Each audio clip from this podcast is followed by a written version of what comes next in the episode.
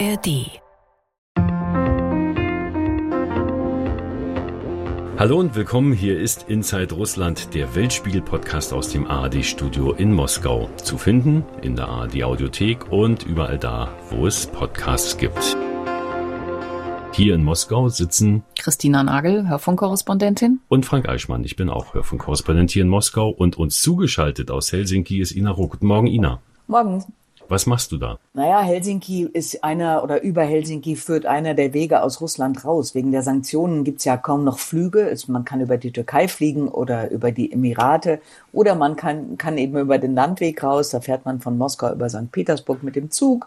Dann steigt man in so einen Grenzbus, der rüberfahren darf nach Finnland. Das habe ich gestern den ganzen Tag lang alles gemacht.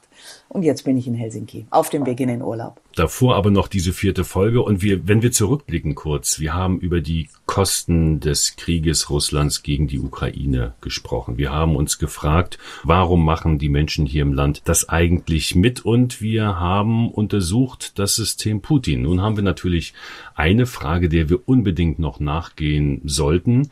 Wie geht's eigentlich weiter? Und wir müssen jetzt mal kurz mit verteilten Rollen vorgehen. Der Präsidentensprecher Dmitri Peskov, der hat Anfang August der New York Times ein Interview gegeben und da hat er über die bevorstehende Wahl im nächsten Frühjahr gesprochen. Christina, das musst du kurz mal vorlesen. Christina als Dmitri Peskov. Unsere Präsidentschaftswahlen sind keine echte Demokratie, sondern kostspielige Bürokratie. Herr Putin wird nächstes Jahr mit mehr als 90 Prozent der Stimmen wiedergewählt. Das hat er dann hinterher ein bisschen zurückgerufen. Er hat gesagt, ich bin hier missinterpretiert worden. Ähm, es sei ja letztlich um die Frage gegangen, naja, eigentlich wolle ja Präsident Putin auch wählen und es sei ja eine Forderung der Demokratie. Praktisch werde man das machen, aber theoretisch müssten die Wahlen eben gar nicht abgehalten werden, weil klar, Putin wird wiedergewählt. Also, Frage nach Helsinki, Frage an Ina. Warum dann wählen? Was soll das Ganze überhaupt? Naja, also Wahlen sind die Legitimation für Putin. Man nennt sich ja eine Demokratie. Ähm, es gibt dann zwar auch noch dieses Wort, wir sind sogar eine souveräne Demokratie, das äh, gibt so die russische Spielart, aber Wahlen sind die Legitimation für Putin. Darauf beruht sein ganzes Konstrukt, auf diesem Gedanken, ähm, der auch nach außen verkauft wird, das Volk will nur mich. Das muss man dann möglichst gut äh, darstellen und abbilden. Also möglichst viel Prozent Menschen müssen dann Putin wählen, tun sie wahrscheinlich auch. Das kann man ja in vielen Ländern beobachten, die dann am Ende doch autokratisch regiert werden je ähm, strenger da regiert wird, desto mehr Gewese wird gemacht um diese Wahlen und so ist das hier auch. Und dass das Putin wichtig ist, das finde ich, konnte man 2012 sehr gut sehen. Da war ja eigentlich auch klar, dass er wiedergewählt werden wird. Da hat er 64 Prozent der Stimmen geholt und dann stand er, kann ich mich noch gut dran erinnern, auf dem Roten Platz auf einer Bühne und wischte sich ein Tränchen aus dem Auge, weil er so gerührt war über die große Zustimmung aus dem Volk. Er hat dann nachher gesagt, nein, es sei alles ganz anders gewesen, das sei der scharfe Wind gewesen, der ihm da um die Nase gepfiffen sei. Aber da hat man schon gesehen, es ist wichtig, diesen Schein zu wahren. Und es ist immer wichtig, darauf Wert zu legen, dass man ja schließlich ein Rechtsstaat ist. Also muss der Form Genüge getan werden. Und für Putin ist es aber immer noch, dass er das für bare Münze zu nehmen scheint, dass diese Zustimmung tatsächlich so ist, wie er sich das auch vorstellt. Also in diesem Fall, glaube ich, müssen es mindestens 80 Prozent sein, wenn nicht, wie Herr Peskov gesagt hat, 90. Das wäre jetzt ein äh, neuer Rekord. Der bisherige steht von 2018, die Wiederwahl Präsident Putins 77 Prozent. Ina, wissen wir denn, ob überhaupt gewählt wird? Naja, das wissen wir nicht so richtig im Moment. Wir gehen davon aus, es gibt noch kein Datum. Eigentlich müsste es März kommenden Jahres sein. Ich denke, das ist aber noch nicht endgültig ausgekegelt, ob das wirklich so ist. Die haben natürlich unheimlich gute Soziologen im Kreml und die gucken, wie ist gerade die Stimmung im Volk und sollte sich dann sowas abzeichnen wie oha, da schwindet doch, ähm, da schwindet die Unterstützung, man müsste zu viel nachhelfen, dann kann es genauso gut sein, dass man Wahlen verschiebt. Sowas könnte passieren, wenn es plötzlich einen wirtschaftlichen Einbruch gäbe, wenn äh, es im Krieg ganz schlimm stünde für Russland und das auch nicht mehr zu verbergen sei. Es könnte auch passieren, dass man vorzieht, wenn Putin gerade einen Riesenhoch hat und man sieht, es könnte runtergehen. Aber noch im Moment gehen wir davon aus, dass im März höchstwahrscheinlich hier äh, der neue und dann auch alte Präsident gewählt wird. Du hast vorhin gesagt, und das ist ja auch die ähm, OSZE-Definition, Ina, demokratische Wahlen sind die Grundlage für eine legitime Regierung. Und es hat ja hier viele Präsidentschaftswahlen gegeben seit Boris Jelzin 1991. Sieben Wahlen seither. Eine davon hat in die Stichwahl geführt, in eine zweite Runde, weil sie so knapp ausging und äh, dann hat äh, Boris Jelzin sich knapp durchgesetzt. Ich habe mal geguckt im Archiv und man findet tatsächlich noch einen Soundtrack von damals, ähm, übersetzt äh, Wähle oder du verlierst. Hören wir mal ganz kurz rein.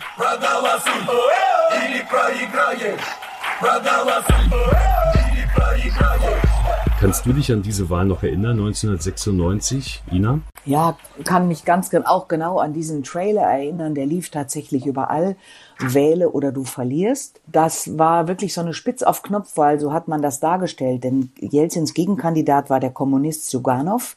Und weil Jelzin wegen seiner Reformen unheimlich ähm, verloren hatte an Prozenten, stand das wirklich spitz auf Knopf. Und dann hat man was gemacht, was heute im Rückblick so eine Art Tabubruch war. Also auch Jelzin konnte Wahlen manipulieren und zwar sehr massiv.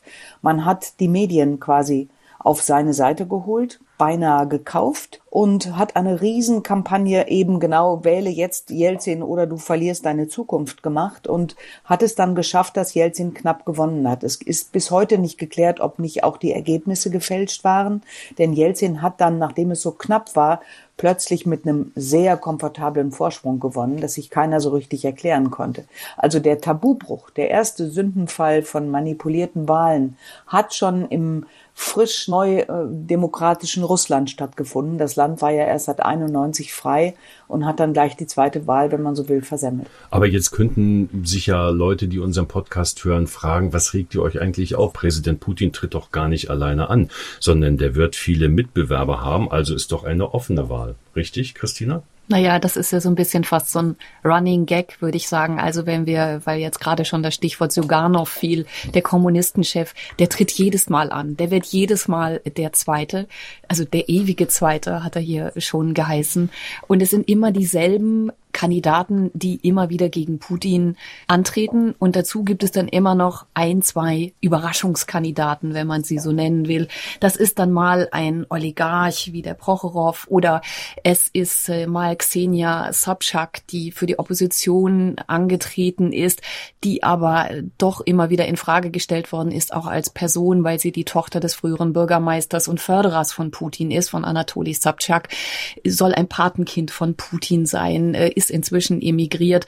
Also es ist nie wirklich so etwas wie eine ernsthafte Konkurrenz, die da mit auf dem Wahlzettel steht, sondern man gibt den Leuten so ein bisschen die Möglichkeit, ähm, Protest zu wählen, Konkurrenz zu sehen, aber im Ende des Tages und am Ende des Tages gewinnt immer einer und das ist der Präsident, das ist Putin. Warum eigentlich darf Präsident Putin nochmal antreten, wo doch eigentlich in der Verfassung steht, es gibt nur zwei aufeinanderfolgende Amtszeiten? Genau, und das hat man ja einmal umgangen, indem man den Medvedev da zwischengeschoben hat. Äh, das ist aber wahrscheinlich zu aufwendig nochmal zu machen. Also hat man schlicht die Verfassung geändert. Äh, mittlerweile äh, gilt eine Amtszeit nicht mehr nur vier Jahre, sondern sechs. Und Putin darf nochmal antreten, weil man seine vorherigen Amtszeiten kurzerhand annulliert hat, also zumindest den Zählerstand dieser Amtszeiten Abnullenie, es gab dann direkt ein russisches neues Wort, Annullierung dieser Amtszeiten oder auf Nullsetzung dieser ersten Amtszeiten, das ist das bessere Wort. Und nun kann Putin also noch zweimal antreten und kann theoretisch, wenn er zweimal für sechs Jahre antritt, noch bis 2036 regieren. Also Putin forever. Dann ist er 83 Jahre alt. Haltet ihr das für wahrscheinlich? Genau. Naja, es ist ja immer die Frage, wie viel hängt daran. Und wenn äh, Putin weiterhin das Gefühl hat, dass ohne ihn das Land zusammenbricht und dieses ganze System zusammenbricht, dann wird das sicherlich, äh, so denn keine Komplikationen dazwischen kommen, auch so weitergehen. Weil ich glaube schon, dass er sich für denjenigen hält, für den einzigen auch hält, der dieses Land regieren kann. Jetzt gibt's natürlich all diese Punkte, die Ina ja eben auch schon angesprochen hat. Also was passiert, wenn der Krieg verloren geht, wenn die Krim verloren geht?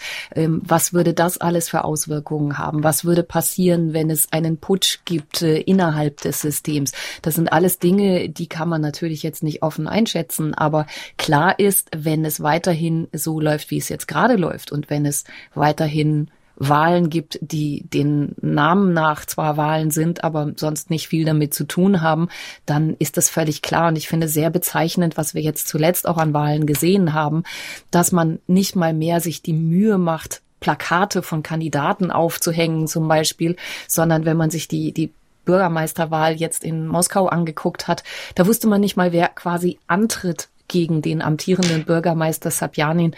Das war einfach völlig normal, dass die Leute erst auf dem Wahlzettel dann irgendwo sehen, da stehen irgendwelche Namen und ansonsten hat man nur inflationär den Bürgermeister gesehen, wie er Metrostationen eröffnet hat, wie er Parks eröffnet hat. Er war halt omnipräsent, daran konnte man ablesen, dass Wahlen sind, aber beileibe nicht das, was wir in Deutschland kennen, dass es Debatten gibt, dass es Plakate gibt, dass versucht wird, Stimmung zu machen. Das hält man schon alles gar nicht mehr für nötig und das zeigt eben auch, dass diese, mhm. dieser Scheinfunktion auch nicht mehr ganz so die Bedeutung beigemessen wird in dieser Situation, wie das vielleicht früher noch so war. Und trotzdem sichert man sich immer weiter ab, ne? Also als, als, als wäre es überhaupt noch nötig. Man hat jetzt ja das Wahlbeobachten fast unmöglich gemacht. Die seit mehr als 20 Jahren agierende äh, Wahlbeobachtungsorganisation Golos, eine, eine freie, eine NGO, die hier Wahlen beobachtet hat, ist ja längst verboten. Einer der beiden Chefs äh, sitzt in Haft im Moment. Ihm drohen bis zu sechs Jahren Haft, weil er angeblich mit einer anderen verbotenen Organisation zusammengearbeitet hat. Also das ist schon kaum möglich. Man kann Wahlen nur noch beobachten, wenn man sich von einer Partei oder einem Kandidaten abordnen lässt. Wählen wird grundsätzlich erschwert, wenn man im Ausland lebt zum Beispiel. Also selbst so sichert man sich ab. Ich glaube, das hängt damit zusammen, dass man hier ein, einmal verstanden hat, äh, auch in der jüngeren Zeit, dass Wahlen doch auch gefährlich sein können. Das war als Nawalny, der, der äh, Oppositionelle, der mittlerweile ja in Haft sitzt, hier äh, vor zehn Jahren mal versucht hat, Bürgermeister zu werden. Äh, da hat er damals auf Anhieb fast 30 Prozent der Stimmen bekommen. Das war total interessant. Da hat man sich so erschrocken, dass man dann noch weiter die Schrauben angezogen hat und von fairen und freien Wahlen jetzt natürlich überhaupt keine Rede mehr sein kann. Es ist übrigens so, äh, um das kurz noch einzuflechten, 2018 bei der Präsidentschaftswahl, da hat die OSZE, Russland ist ja nach wie vor OSZE-Mitgliedsland, äh, die Präsidentschaftswahlen äh, beobachtet. Es hieß damals übermäßig kontrolliertes rechtliches politisches Umfeld.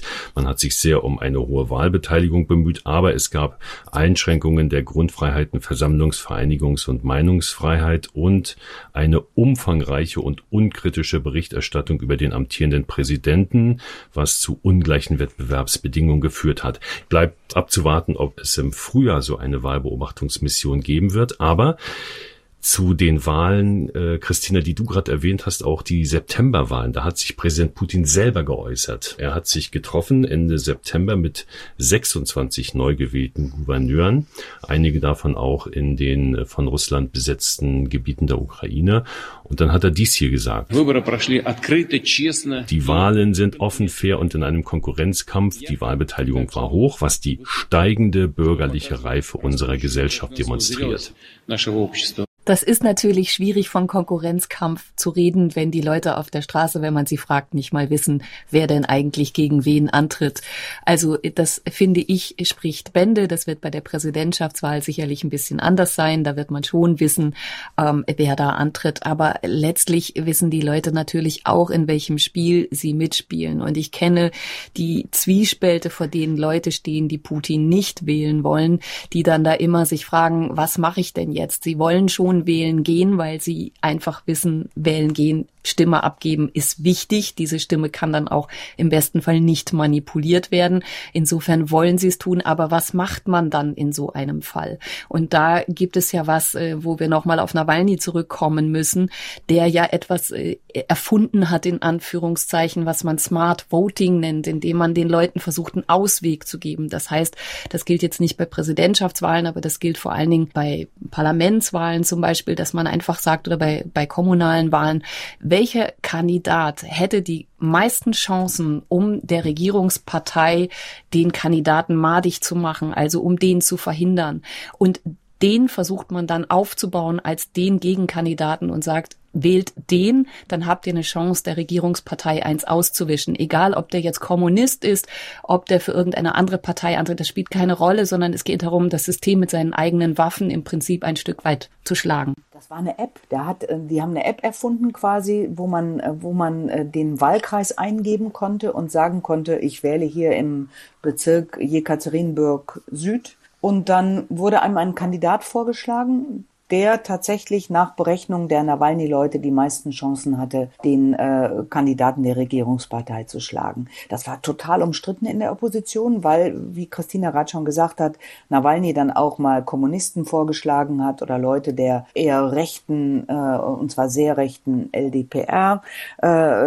Äh, aber es hat tatsächlich äh, relativ effektiv äh, Ergebnisse gezeigt. In manchen Wahlkreisen haben dann plötzlich Leute gewonnen, die die Regierungspartei gar nicht auf dem Schirm hatte. Ihr hört Inside Russland, den Weltspiegel-Podcast aus dem ARD-Studio Moskau.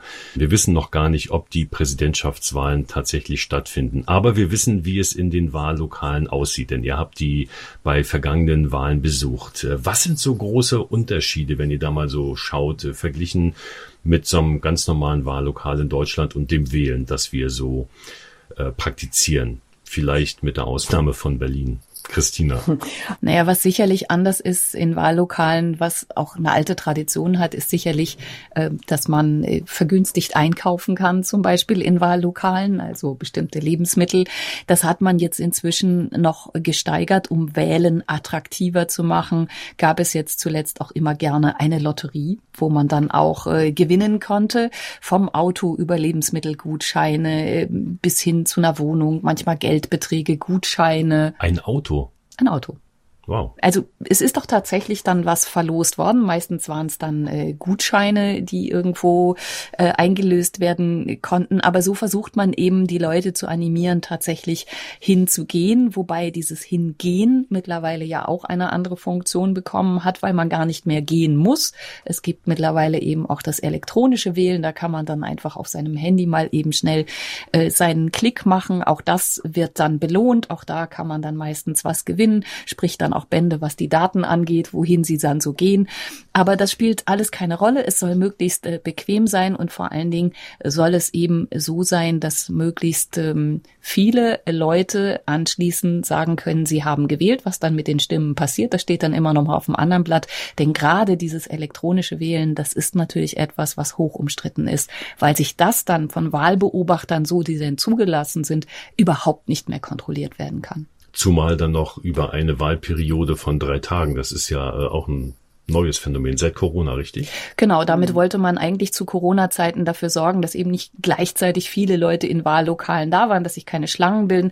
Hat sich offensichtlich jetzt sehr bewährt und natürlich gibt es die Kritik der Wahlbeobachter, der Unabhängigen, dass auch das genutzt wird, um manipulieren zu können, weil einfach eine Kontrolle über drei Tage plus elektronisches Wählen einfach nicht mehr gewährleistet werden kann. Und ähm, es gab auch mal bei einer Auszählung, jetzt gerade bei den elektronischen Daten, gab es Riesenprobleme. Da hat es ewig gedauert, obwohl man ja eigentlich denken könnte, das lässt sich am schnellsten ausrechnen. Das hat aber gedauert. Und es dauerte sehr, sehr lange und am Ende kam dann aber das passende Ergebnis raus. Das, was alle sehen wollten. Ein Schelm, wer Böses dabei denkt. Äh, und wenn man sich daran erinnert, das war ja schon zu Sowjetzeiten so, dass Wahltage wie Feiertage waren. Das wurde zelebriert. Auch die Sowjetunion hat ja ihre Legitimation ihrer Macht immer aus Wahlen gezogen, ob die nun ehrlich waren oder nicht. Aber das war immer schon eine wichtige Grundlage. Und deswegen wurden natürlich Wahltage wirklich zelebriert, Wahllokale geschmückt. Das sieht man heute noch. Wenn man heute in Moskau durch die Stadt geht am Wahltag, dann erkennt man von weitem ah, da ist ein Wahllokal, weil da Luftballonschmuck ist von außen an dem Gebäude. Oft stehen Musikanten davor. Ähm, es weht die russische Flagge. Also das wird schon sehr zelebriert und das steht dann im Gegensatz, im Gegenteil zu dem, was man oft drinnen erlebt in den Wahllokalen. Da gibt es ja äh, alle möglichen Dinge, die man selbst als Journalistin in so einem Wahllokal beobachten kann, wo da was nicht mit rechten Dingen zugeht. Ich bin mal dabei gewesen, als jemand sehr entsetzt sagte, hier steht doch immer noch meine Oma in der Wahlliste, die ist aber seit zehn Jahren tot. Das haben wir sogar filmen können damals. Es gibt alle möglichen Tricks gegen die Kandidaten, dass die Wahllisten der Oppositionspartei, die, die einzige, die da immer noch kandidieren darf, der wirklichen Oppositionsparteien, der Partei Jabloko, dass die plötzlich tiefer hängen oder um eine Ecke herum hängen, dass man sie schlechter sieht. Es gibt diese verrückte Geschichte mit dem dreifachen Wischnewski, haben wir das immer genannt. Da gab es einen auch von der Partei Jabloko, einen Kandidaten in St. Petersburg, der äh, sich plötzlich dreimal auf der Wahlliste fand. Da hatte man noch zwei Menschen dazu gesucht, die denselben Nachnamen haben und ihm sogar ein bisschen ähnlich sahen. Wir haben ihn damals interviewt, er hat das sehr lustig erzählt. Er hat dann gesagt, ich musste über 60 werden und einmal kandidieren, um meine Namensvetter kennenzulernen. Es hat aber funktioniert. Die haben ihm ganz viele Stimmen abgenommen, diese beiden Namensvetter. Man wollte also nicht, dass er da wirklich ein Mandat bekommt. Und es gibt diesen ganz berühmten Oppositionellen, der mittlerweile auch für 25 Jahre in Haft ist, Wladimir Karamursa, jemand, der zu allen Wahlen gegangen ist äh, und oft auch selbst kandidiert hat. Der hat manchmal vorher angerufen und gesagt, ich gehe da jetzt in mein Wahllokal, wollt ihr mitkommen und schauen, wie ich wähle? Das war jedes Mal total interessant, weil der wie ein Wahlbeobachter selbst dann agiert hat und geguckt hat, was alles nicht stimmt im Wahllokal, der sich sofort beschwert hat, wenn er gesehen hat, dass ein, ein Plakat und sei es nur, dass der Kommunisten an der falschen Stelle hing, da konnte man also eine ganze Menge auch mit ihm zusammen beobachten. Das ist ein schönes Stichwort, äh, der Wladimir Karamursa, weil wir haben vorhin Präsident Putin gehört, die wachsende bürgerliche Reife der Gesellschaft. Nehmen wir doch mal an, im nächsten Frühjahr würde tatsächlich offen und frei gewählt und jeder, der will in diesem Land äh, und die Unterstützung findet, der kann dann auch antreten. Welches Kandidatenfeld gäbe es dann, Christina? Wer würde da stehen? Und würde Präsident Putin nicht trotzdem gewählt werden? Naja, das ist immer so die Gretchenfrage. Darauf äh, weisen ja auch immer sehr viele Experten hin, dass selbst wenn nicht manipuliert werden würde, vermutlich doch viele Putin wählen würden. Und dafür gibt es durchaus auch Hinweise. Also ich kann mich erinnern, damals als der Oligarch Prochorow angetreten ist, der als sehr guter Manager galt. Ähm, da waren wir in seiner Heimatstadt unterwegs in Sibirien und da hat er einen wahnsinnig guten Ruf gehabt. Und viele haben gesagt, ja, der könnte auch so ein Land managen, der kriegt das gut hin. Das geht, das können wir uns schon vorstellen. Aber als es dann darum ging, das Kreuzchen zu machen, haben ganz viele dann doch das Kreuzchen bei Putin gemacht, weil sie gesagt haben, das ist ein guter Manager, der würde das auch hinkriegen. Aber wir haben Angst davor, dass in dem Moment, wo Putin nicht mehr der Präsident ist, es neue Verteilkämpfe gibt. Und da sind wir wieder bei diesem System Putin, was wir ja schon mal versucht haben, so ein Stück weit zu erklären, dass die Leute dann doch Angst davor haben, was sich verändern könnte, weil demokratische Übergangsprozesse, so ein Machtwechsel, ein ganz stupider, normaler Machtwechsel von einer Partei zur anderen, hier einfach nicht geübte Praxis ist und deshalb die Angst davor extrem groß ist und deshalb immer verbunden mit diesen ganzen Dingen, die dranhängen. Was passiert mit meinem Arbeitsplatz? Was passiert mit der Firma, in der ich arbeite? Kommt dann ein neuer Oligarch? Äh, verliere ich deshalb möglicherweise meinen Arbeitsplatz? Und das spielt letztlich alles mit da rein, dass am Ende doch viele ihr Kreuz dann doch wieder bei Putin machen, egal wie die Kandidaten aussehen. Und bei den Kandidaten, wer da antreten könnte, da geht es ja nicht nur darum, wer dürfte seinen Hut in den Ring werfen, sondern da wird es ja auch darum gehen, bekommen die die gleichen Möglichkeiten, in einen Wahlkampf eintreten zu können. Hier gibt es immer das schöne Wort der administrativen Ressource. Das heißt, alle die, die in der Elite drin sind, im Parteisystem drin sind, beziehungsweise in dem System Putin drin sind, können natürlich auf alles zurückgreifen, was dieses System ausmacht. Also die Medien, die kriegen Unterstützung von der Kirche, die kriegen Unterstützung auf allen Ebenen. Das müsste ja ein ernsthafter Gegenkandidat auch bekommen. Und das bekommt er hier natürlich nicht. Und deshalb ist tatsächlich die Frage, wer hat tatsächlich dann eine Chance, da sich durchzusetzen? Genau, wo beginnt Manipulation eigentlich? Ne? Wenn du sagst, Frank, wenn jetzt nächstes Jahr Wahlen wären, die frei wären, die Manipulation ist ja längst da. Also die, die, all die Menschen haben deshalb Angst vor jemand anderem oder da vor einer Zeit ohne Putin, weil sie gar nicht, wie Christina gesagt hat, noch nie von den anderen gehört haben, weil die ja wirklich auch die Medien hier komplett zugeschnitten sind auf Berichterstattung über Putin. Also wenn jetzt mit einem großen Knall morgen plötzlich alles frei wäre, würden natürlich alle Putin wählen. Und äh, Christina, du hast gerade diese Verteilkämpfe angesprochen. Das ist ja der Satz, den man immer wieder hört, dass Leute einem dann sagen, also die, die jetzt an der Macht sind, die haben schon sich alles zusammengeklaut, wenn, was sie brauchen. Wenn jetzt jemand Neues kommt, dann geht das Geklaue von vorne los. Dann lassen wir lieber die an der Macht. Das hört man selbst im ganz kleinen Bereich. Und das ist so, so was typisch Russisches, was äh, aber wirklich, glaube ich, die Leute äh, ähm, ganz oft als genau die Argumentation benutzen, um alles zu lassen, wie es ist.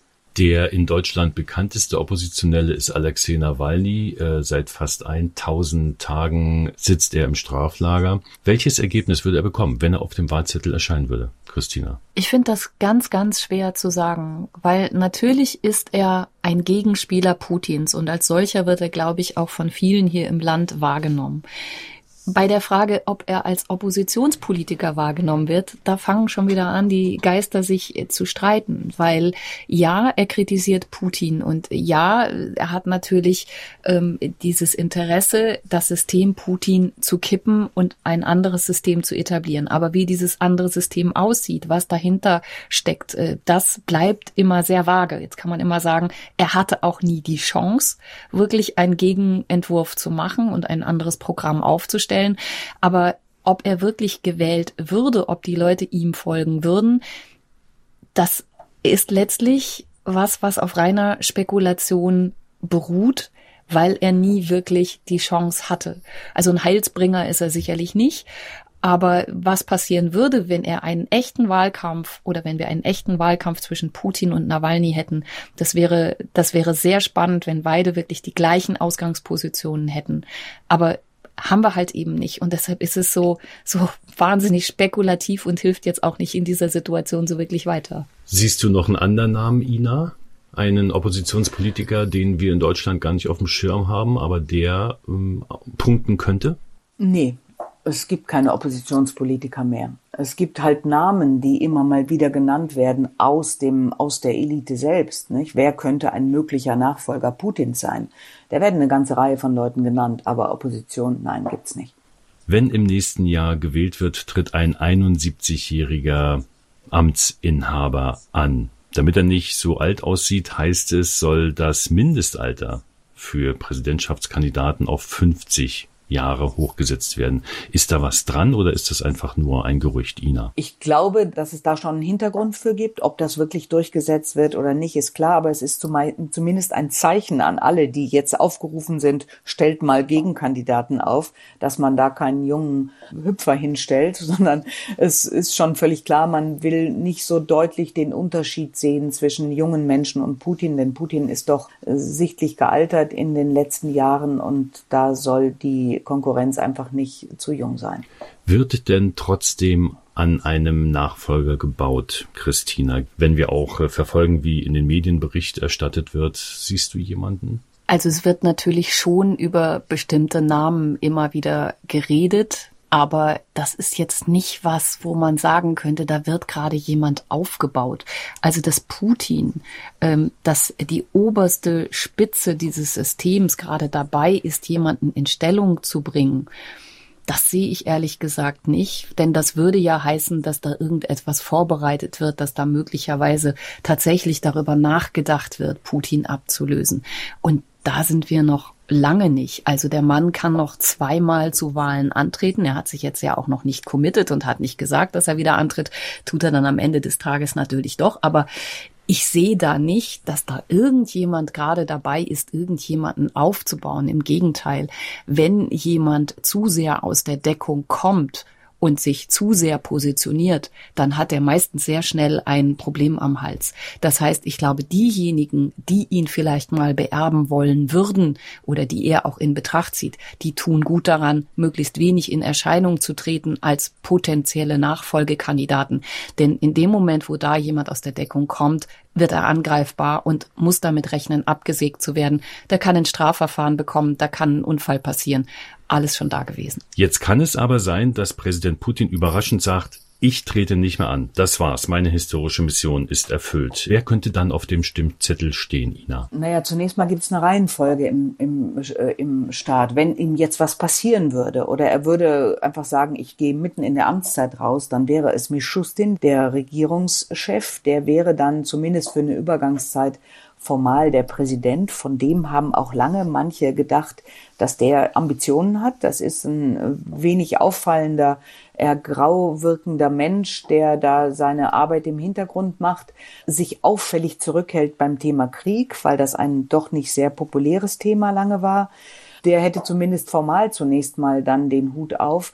Wenn man dann weiterschaut, dann gibt es natürlich ein paar Leute, die immer wieder gehandelt werden. Da gibt es den Moskauer Bürgermeister Sobjanin. Christine hat eben schon gesagt, wie der immer neue Metrostationen eröffnet und ja tatsächlich die Stadt wirklich auf Vordermann gebracht hat.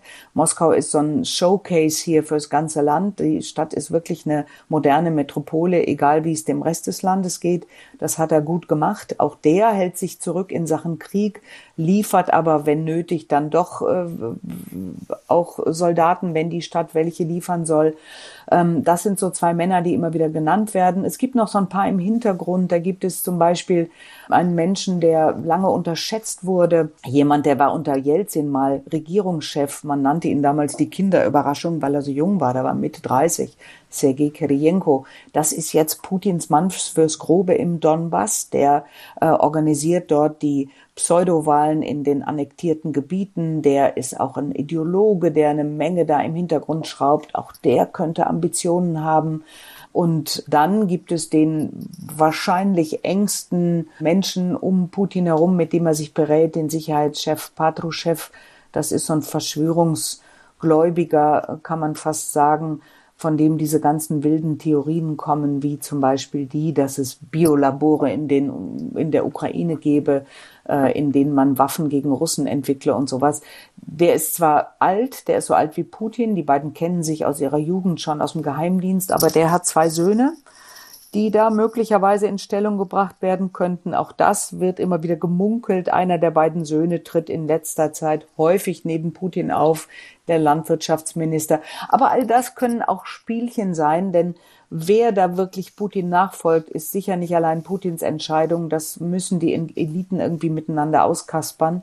Und da haben wir ja auch schon ausführlich drüber geredet, dass im Moment niemand daran Interesse hat, dass Putin geht, weil Putin hier alles zusammenhält. Mir fällt auf, es ist gar keine Frau auf dem Zettel, keine Kandidatin. Christina, siehst du eine? Gibt es eine? Naja, die einzige Frau, die immer wieder ähm, auftritt an der Seite Putins, das ist natürlich äh, Frau Matwienko. Die kennt Putin schon aus Petersburger Zeiten. Das ist die Chefin des Föderationsrates. Es gibt noch andere Frauen, die hier einen äh, sehr wichtigen, für das System wichtigen Job machen, aber auch die, glaube ich, sind da alle nicht auf dem, auf dem Zettel. Also ich glaube, dass das auch eine sehr theoretische Diskussion ist, die, die da jetzt gerade geführt wird, weil letztlich gehen alle davon aus, dass wenn im kommenden Jahr gewählt wird, dass Putin gewählt wird und dass Putin bleibt. Und äh, was danach kommt, Glaskugel. Das hat so ein Element einer bleiernen Zeit. Wir gucken jetzt ja fast sieben Jahre nach vorne und gehen davon aus, Putin wird es bleiben. Oder rechnet ihr doch irgendwie mit einer Überraschung? Abschlussfrage, Ina. Nein, denn ich glaube, es wird auch sehr, sehr lange dauern, bis das Land hier eine Kursänderung vornimmt. Auch nach Putin wird es dauern, denn wir sehen ja hier, wie eine, eine Gesellschaft komplett eingeschworen wird in eine Richtung. Äh, die ist nicht nur auf Putin zugespitzt, sondern auch auf diesen neuen alten russischen Nationalismus, wir haben ja viel hier darüber auch schon geredet, wie wirklich auch äh, schon Schulkinder in die Richtung geschickt werden durch den Unterricht.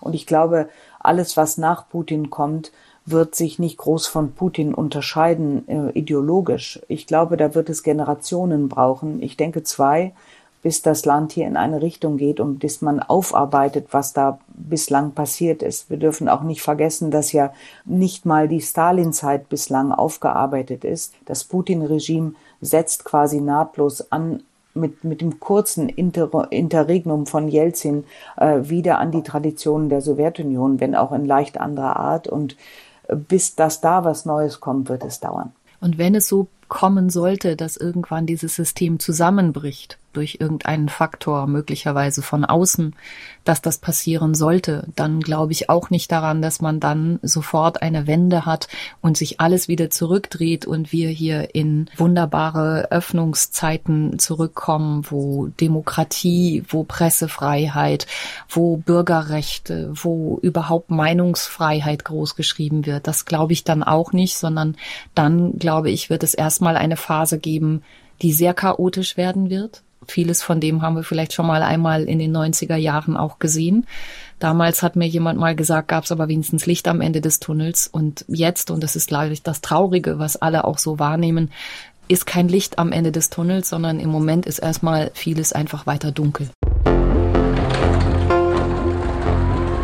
Das war Inside Russland, der Weltspiegel-Podcast aus dem ARD-Studio Moskau. Aber zum Abschluss haben wir noch einen Tipp für euch, und zwar einen Podcast, den es bereits seit über 330 Folgen gibt, den Politik-Podcast.